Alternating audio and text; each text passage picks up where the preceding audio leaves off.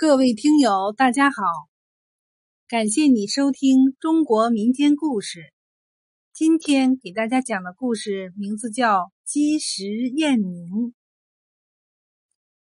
相传，古时有一对燕子筑巢于嘉峪关柔远门内。一日清早，两燕飞出关。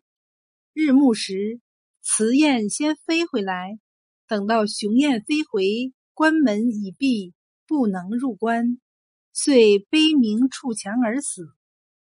为此，雌燕悲痛欲绝，不时的发出啾啾的燕鸣声，一直悲鸣到死。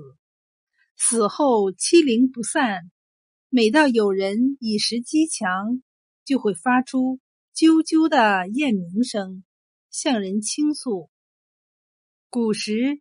人们把在嘉峪关内能听到雁鸣声视为吉祥之声。将军出关征战时，夫人就击墙起筑。后来发展到将士出关前，带着眷属子女一起到墙角击墙起筑，以至于形成了一种风俗。